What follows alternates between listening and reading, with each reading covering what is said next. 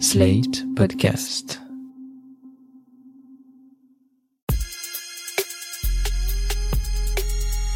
Salut chers auditeurs, salut chères auditrices, bienvenue dans Sans Algo, le podcast qui en recommande d'autres. Je suis Mathilde Mélin, journaliste pour Slate.fr, spécialiste des podcasts. Chaque semaine, je reçois une quinzaine de mails de podcasteurs ou d'attachés de presse qui me présentent un nouveau podcast qui vient de sortir.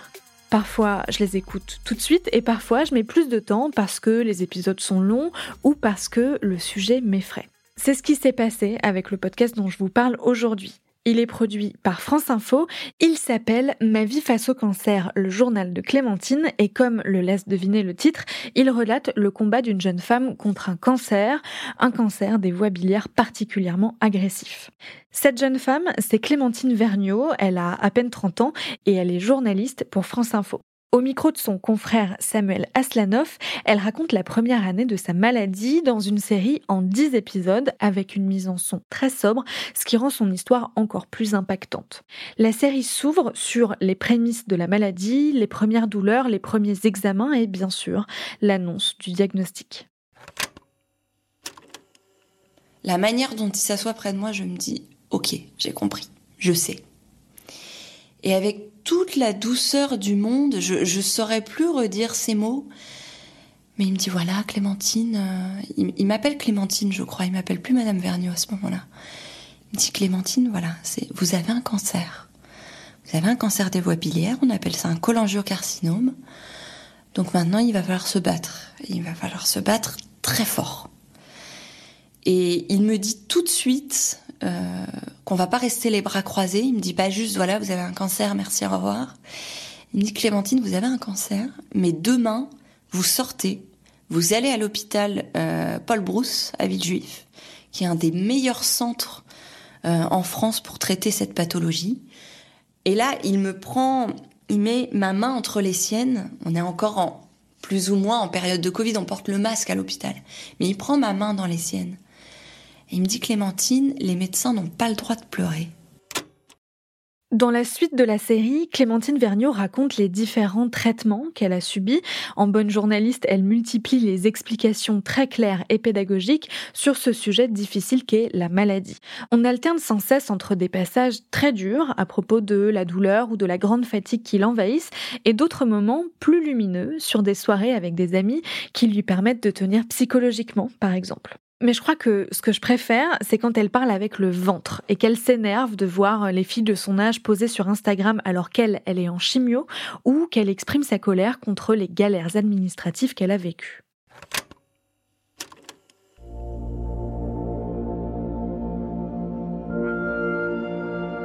Et la Sécu, te rajoute en plus des appels. Alors j'en ai eu qu'un comme ça, mais je pense qu'ils ont compris que c'était pas la peine d'en faire un deuxième, tu vois.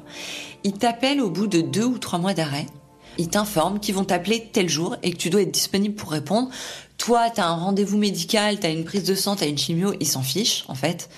Ils te posent pas la question, t'as pas la possibilité de changer de jour, tu dois être là, tu dois répondre à ton téléphone. Et en fait, on te dit oui, bonjour madame, c'est la sécurité sociale. On vous appelle parce qu'on fait un point avec les gens toujours quand il y a un long arrêt de travail. Et eh ben on les appelle pour savoir ben, comment ça va. Alors est-ce que vous diriez que vous allez mieux qu'au début de votre arrêt de travail? Et ça, mais ça m'a rendu folle. Ça m'a rendu folle. Ils savent que j'ai un cancer depuis le début. C'est toujours écrit cholangiocarcinome sur les arrêts de travail. Vous pensez sérieusement, les gars, qu'au bout de trois mois, je vais aller mieux alors que je suis en pleine chimio? Ma vie face au cancer, le journal de Clémentine, c'est un témoignage fort, hyper bien équilibré entre du sentiment personnel et de l'information. C'est évidemment poignant, surtout quand on apprend que les chances de survie à ce cancer sont minimes. C'est un podcast que je conseille à tout le monde d'écouter, même si le sujet peut rebuter, parce qu'il permettra sûrement à plein de gens de mieux comprendre la maladie et de bien accompagner un proche qui fait face aux mêmes problématiques. En tant que journaliste, j'ai été très intriguée par la place de Clémentine Vergniaud dans ce podcast. Elle témoigne, bien sûr, mais est-ce qu'elle a réussi à laisser tomber ses réflexes de journaliste pendant la production? Pour le savoir, je l'ai invitée au micro de Sans Algo. Bonjour Clémentine Vergniaud. Bonjour. J'ai envie de commencer cet entretien en vous demandant comment vous allez, à la fois physiquement et psychologiquement, puisque le podcast est sorti, il a eu beaucoup d'écoutes, j'imagine que vous avez eu des retours. Donc euh, comment ça va après avoir diffusé cette histoire très intime? Ça va plutôt très bien. Physiquement, je ne cache pas que je suis assez fatiguée, à la fois euh, par des petits soucis de santé récents, mais aussi euh, par la sortie du podcast euh, qui est assez énergivore, à la fois par les passages dans différents médias, mais aussi beaucoup de sollicitations sur les réseaux sociaux. Psychologiquement, ça va très bien aussi. Je suis très surprise par le succès du podcast. J'attendais pas autant de choses. Et en même temps, pareil, c'est très prenant. J'ai pas beaucoup de place pour autre chose, mais je le vis euh, comme voilà une période qui est un peu consacrée à ça. Et puis euh, après viendra l'été, je, je, vivrai un peu autre chose, je ferai autre chose. Et, et voilà, je catégorise un peu les choses, on va dire. Vous n'avez jamais fait de podcast natif avant si je me trompe. Non, c'était mon premier. Qu'est-ce qui vous a donné envie de raconter cette histoire dans un Alors c'est très particulier parce qu'au départ, euh, moi j'avais écrit en fait. C'est-à-dire que mon histoire, j'avais commencé à l'écrire quelques mois avant qu'on me propose le podcast sur un simple document Word avec des chapitres, un peu comme on écrirait un livre. Et je ne savais pas du tout ce que ça allait devenir. Et c'est euh, mon collègue Samuel Aslanov qui m'a proposé euh, le format podcast. Et je me suis dit, c'est vrai que tu fais de la radio, la force du témoignage dans la voix, je l'ai toujours beaucoup euh, défendu. Et je me suis dit, euh, c'est vrai que te raconter par la voix, ça fonctionnerait peut-être mieux.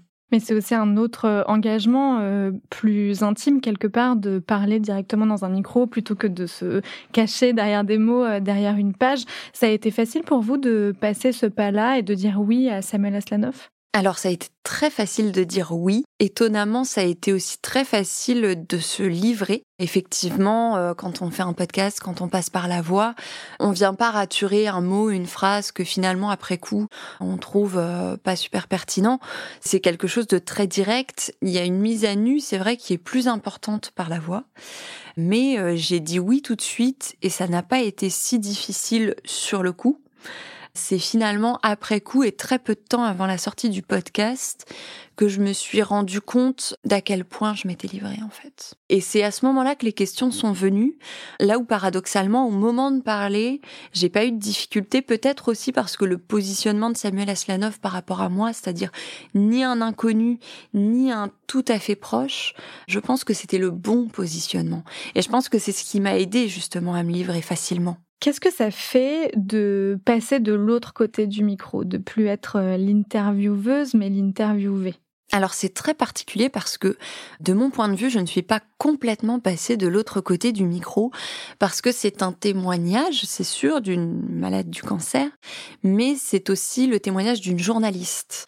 On n'a pas complètement fait le choix de me laisser totalement passé de l'autre côté. C'est-à-dire qu'on voulait aussi un peu de pédagogie, que je sois dans le didactique, dans l'explication, euh, pour les, les auditeurs qu'ils puissent euh, apprendre des choses. Voilà, au-delà de me connaître, apprendre des choses. Donc ça a été un positionnement au milieu qui n'était pas toujours facile à trouver et qu'en même temps j'ai pas toujours beaucoup réfléchi. Ce sont, je pense, beaucoup les questions de Samuel qui m'ont guidée. Il y avait des questions beaucoup plus personnel qui amenait vraiment à du témoignage, du ressenti. Et il y avait des questions beaucoup plus euh, journalistiques, par exemple, quand il m'a demandé d'expliquer ce qu'est une chimiothérapie, ce qu'est une immunothérapie, comment fonctionne une thérapie ciblée. Ça, c'était, voilà, plus de l'autre côté. Donc moi, j'ai pas eu réellement de difficulté à me positionner. Finalement, c'est venu assez naturellement parce que je savais que je ne voulais pas totalement être une journaliste et pas totalement être une malade. Donc euh, finalement, l'équilibre s'est fait assez facilement. Et donc ensuite, euh, qu'est-ce qui se passe? Vous imaginez une trame avec votre collègue ou vous passez tout de suite à l'interview? C'est lui qui l'a imaginé tout seul? Moi, ce que je fais, c'est que je dis à Samuel, voilà, j'ai écrit, j'ai commencé à écrire des chapitres de ce qui pourrait s'apparenter à un futur livre. Je vais t'envoyer ce que j'ai écrit. Lis ça, reviens vers moi et on voit comment on peut envisager les choses. Et effectivement, il a été assez d'accord sur le fait que les thématiques que j'avais euh, définies dans les chapitres pouvaient se retrouver dans le podcast. Et puis après, on a réfléchi ensemble en discutant. Je lui ai dit voilà, je pense qu'il y a ça aussi qu'on peut mettre. Il m'a dit ben moi, j'aimerais bien euh, qu'on explique un peu euh, tes premiers traitements, comment ça s'est passé, ton nouveau traitement, en quoi il consiste. Et ensemble, on a défini les thématiques. Et c'est à ce moment-là qu'on a commencé à enregistrer, sachant qu'après, il y a des thématiques qui ont un peu glissé, un peu bougé. Parfois, il y a des choses qu'on voyait séparées qu'on a mises dans le même épisode. Parfois, il y a des choses qu'on voyait dans le même épisode qu'on a séparées, euh, notamment tout ce qui est sur les soignants. Euh, moi, j'ai un peu poussé pour que euh, ça fasse un épisode à part entière et Samuel était plutôt d'accord. donc, on en a fait un épisode, quoi. On entend dans le podcast que vous avez enregistré chez vous. Oui. Pourquoi ce choix, déjà, de faire ça dans un endroit très personnel, très intime, et pas en studio? Justement parce que je pense que si on avait fait ça en studio, j'aurais pas su être sur la ligne de crête entre journaliste et malade. Être chez moi, ça me permettait d'être moi, tout simplement. Et je suis à la fois une malade et une journaliste, donc ça permettait, je pense, de bien cadrer le, le, rôle que je devais avoir dans ce podcast. Et je pense aussi que ça permettait de mieux et plus me livrer, ce qui était important, parce qu'il fallait pas rester en surface. Il fallait pas aller trop loin dans le voyeurisme, mais il ne fallait pas rester en surface. Donc je pense que vraiment ce choix de lieu, ça a permis d'avoir le bon rôle.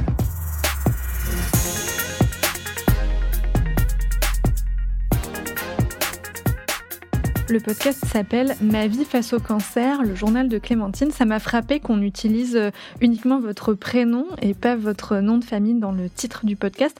Qu'est-ce que ça vous a fait de passer de Clémentine Vergniaud, journaliste à France Info, à Clémentine tout court, témoin pour France Info?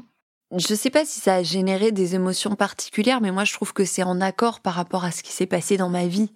Alors j'étais Clémentine, mais j'étais Clémentine Vergniaud parce que j'étais journaliste jusqu'en juin 2022. Et c'est vrai que les fractions du cancer dans ma vie, ça a fait que je suis redevenue simplement Clémentine puisque je ne travaillais plus. Donc ce que je raconte là, c'est un an de Clémentine et pas de Clémentine Vergniaud.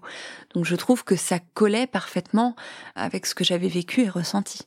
Dans ma vie face au cancer, vous donnez énormément de détails médicaux sur votre maladie, à la fois sur les examens que vous avez subis et sur les traitements qu'on vous a donnés. Vous parlez aussi beaucoup de la relation que vous avez eue avec certains soignants, qui était très belle à certains moments.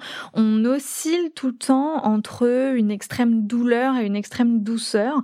Est-ce que c'est la couleur que vous vouliez donner au podcast? Et est-ce que c'est représentatif de l'expérience de la maladie que vous vivez depuis un an maintenant?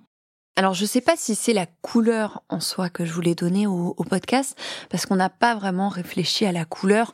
Ce qui était sûr, c'est qu'on ne voulait pas quelque chose de trop voyeuriste et moi je ne voulais pas quelque chose de trop larmoyant. Je ne voulais pas qu'on ait l'impression d'une immense complainte en dix épisodes. Ça c'était hors de question.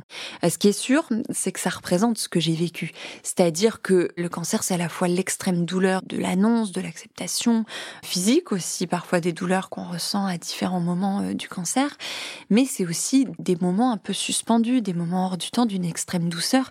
Et euh, les retours que j'ai, et je suis contente parce que ça correspond aussi à ce qui s'est passé dans ma vie, on me dit beaucoup, j'ai pleuré, mais j'ai aussi souri et j'ai ri avec toi. Mais il s'est passé tout ça dans ma vie finalement, donc c'est très représentatif.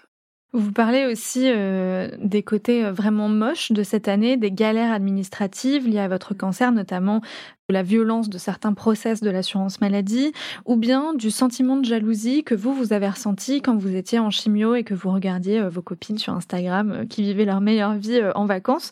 Est-ce que parler de ces à côté, qui sont pas purement médicales, mais qui font peut-être l'expérience de la maladie, en tout cas de celle que vous avez vécue, c'était facile pour vous de parler aussi de ces côtés-là? C'était non seulement facile, mais je trouve que c'était très important. Très important parce qu'on on réduit souvent le, le, cancer à la maladie purement médicale, mais il y a vraiment des à côté qui sont très importants. L'administratif, ça me tenait vraiment à cœur parce que je trouve que c'est une forme de violence. On parle souvent de la violence de l'annonce, de la violence des traitements, de la violence de l'acceptation, mais c'est une vraie violence à part entière et pour moi, le podcast ne pouvait pas exister sans ça finalement. C'était trop important euh, d'en parler, de briser le tabou autour de ça parce qu'on n'en parle jamais. Et pour ce qui est de l'aspect plus jalousie ou, euh, ou sentiment d'injustice vis-à-vis euh, des autres, ça pas été trop difficile d'en parler, mais ce qui a été difficile, ça a été de trouver les mots justes. C'est pas facile de dire, moi j'étais jalouse de mes copines. Il y a Machine qui m'a annoncé qu'elle était enceinte ou qu'elle menait tel projet professionnel, et moi je ne pouvais pas, et moi j'étais aussi jalouse que j'étais contente pour elle. Ça c'est pas facile de le dire, mais j'estime que il faut le dire. Il faut pouvoir soulager les autres malades de ce poids qu'ils puissent le verbaliser à un moment donné parce que c'est aussi un tabou du cancer, c'est aussi un poids qui pèse. Et je pense aussi qu'il faut que les personnes qui accompagnent des proches malades ou qui seront à même un jour d'accompagner des proches malades le sachent en fait. Dans ce podcast, on n'entend pas du tout euh, niveau proche, niveau soignant. C'est globalement euh, que vous un tout petit peu Samuel Aslanoff à quelques moments, mais c'est parcellaire. Pourquoi ne pas avoir interrogé d'autres personnes qui ont vécu cette maladie euh, parce qu'ils font partie de votre vie? Alors sincèrement, au début, c'était éventuellement envisagé. Moi, j'en avais parlé à mes soignants, à mes proches, qui étaient plutôt d'accord. Et c'est finalement Samuel qui m'a dit, euh, après le premier enregistrement, non mais en fait, ça tient tout seul. On va pas parler à tes proches, on va pas parler à tes soignants. Euh, c'est beaucoup plus fort par toi et ça tient tout seul, ça s'écoute tout seul. Donc c'était pas mon choix, mais euh, je lui ai fait confiance aussi parce que à un moment, on est tellement impliqué qu'on ne sait pas forcément. Moi, je n'avais pas forcément conscience de la portée de ma voix et de la qualité de mon témoignage. C'est, j'avais pris du recul sur la maladie, mais pas encore sur ce que je disais. Et donc, je lui ai fait confiance, tout simplement. Est-ce que le fait de témoigner aussi longuement, aussi ouvertement sur votre maladie a changé quelque chose dans la façon dont vous la vivez? Alors complètement, ça m'a fait progresser encore un peu plus dans l'acceptation de la maladie, dans la résilience, sans vouloir euh, divulgacher euh, pour les personnes qui écouteront le podcast. Je parle à la fin de la peur face à la mort et du fait que finalement le plus important c'est peut-être pas la mort quand elle va arriver et comment elle va arriver, mais tout ce qu'on vit jusqu'à cet instant-là. Et ça, je suis pas sûre que j'aurais pu le dire et le formuler, le penser, le ressentir comme ça au début du podcast. En écoutant Ma vie face au cancer, je me suis demandé pour qui vous aviez fait ce podcast. Est-ce que vous l'avez fait pour vous, pour vos proches ou pour les gens qui vivent la maladie de près ou de loin? Les trois, complètement les trois. Pour moi déjà parce que j'avais besoin de laisser cette trace de moi, de, laisser un héritage, de me dire euh, que si jamais dans six mois, un an, je dois mourir, il restera ça. Une empreinte à la fois personnelle et professionnelle. Ça, j'en avais grandement le besoin du fait du pronostic qui est pas très bon et de mes angoisses face à la mort. Donc ça, c'est très intime et très euh, presque très égoïste, j'ai envie de dire. Je l'ai fait aussi pour mes proches parce qu'il y a des choses que je ne pouvais pas leur livrer directement et que le média du podcast euh, permettait de, de, livrer certaines choses, surtout que j'avais face à moi Samuel qui est à la fois euh, un peu un proche mais pas complètement et, et, un collègue, donc il avait un positionnement plus facile. Et puis je l'ai surtout fait pour les autres parce que euh, j'avais envie que ça puisse aider, que ça puisse être utile. Ça, c'est très important. Et, et quand on me fait ce compliment, c'est la meilleure chose qu'on puisse me dire. J'avais besoin que les autres puissent à la fois se reconnaître dans mes mots, mais peut-être parfois euh, ouvrir des pistes de réflexion par rapport à ce que je dis, par rapport à leur propre ressenti, euh, par rapport à un proche qu'on a vu euh, peut-être avoir cette réaction et se dire ah peut-être qu'il l'a vécu comme ça. Oui, c'était tout ça à la fois. Est-ce que vous avez envie de raconter la suite de l'histoire, euh, peut-être dans une saison 2 ou dans un épisode bonus? Alors non seulement j'en ai très envie, mais on va le faire. On va faire une saison 2. Comment elle s'organisera, je ne peux pas encore précisément le dire. On a commencé à dresser des pistes, mais il faut euh, finaliser euh, les choses.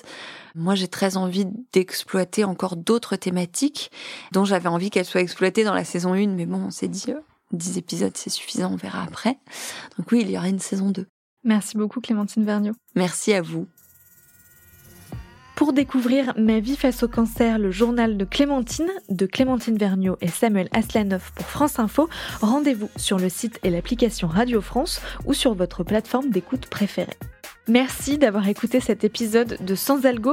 C'était la dernière reco de la saison, mais pas d'inquiétude, pendant tout l'été, chaque vendredi, vous pourrez découvrir les podcasts recommandés, non pas par moi, mais par les podcasteurs et podcasteuses qui sont passés à mon micro cette année. L'occasion d'élargir encore un peu plus le champ de vos écoutes et pourquoi pas de rattraper quelques-uns des 114 podcasts que je vous ai déjà recommandés depuis le début de Sans Algo.